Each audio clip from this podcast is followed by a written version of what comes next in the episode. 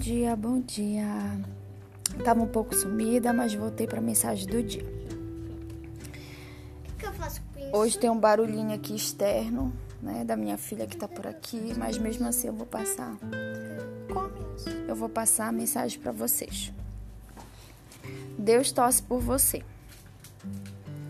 Se seu Deus é poderoso o suficiente para acender o sol, não seria poderoso o suficiente para iluminar seu caminho? Deus é por você. Não que ele pode ser, nem tem sido, nem foi, nem seria. Mas Deus é. Ele é por você. Ele é hoje, nesta hora, neste minuto, enquanto você escuta essa mensagem. Não há necessidade de esperar na fila ou voltar amanhã. Ele está com você. Não poderia estar mais perto do que está nesse segundo. Sua lealdade não aumentará se você for uma pessoa melhor, nem diminuirá se você for uma pessoa pior. Ele é por você.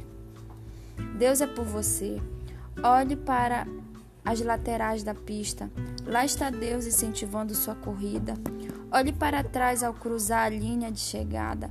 Lá está Deus aplaudindo seus passos. Ouçam na arquibancada gritando seu nome. Cansado demais para continuar? Ele o carregará. Somente Deus pode fazer isso por você. Está desanimado demais para lutar? Ele ajudará a, a, a ter força, né? a ele revigorar você. Deus é por você. Deus é por você. Se ele tivesse um calendário, o dia do seu aniversário estaria assinalado com um círculo. Se ele tivesse um carro, o seu nome estaria no, no para-choque. Se houvesse uma árvore no céu, ele gravaria o seu nome na casca. Sabemos que ele tem uma tatuagem e sabemos o que ela diz. Veja, eu gravei você nas palmas das minhas mãos.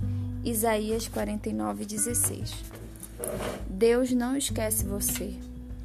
Às vezes pode parecer que está muito distante, que ele não escuta, que a gente às vezes pede, pede, pede e ele não escuta. E na verdade não, ele escuta você, ele é por você, ele é por mim, ele é por todos nós.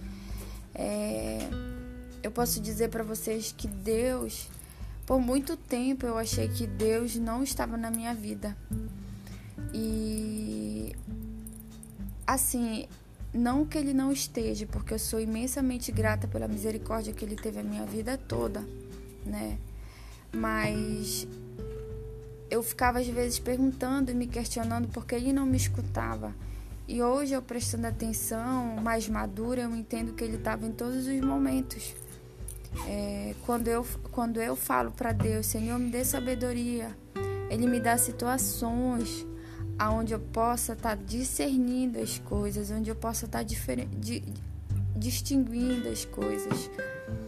É, às vezes, é, como eu acabei de falar, pode parecer que Deus não escuta, mas Ele está lhe escutando.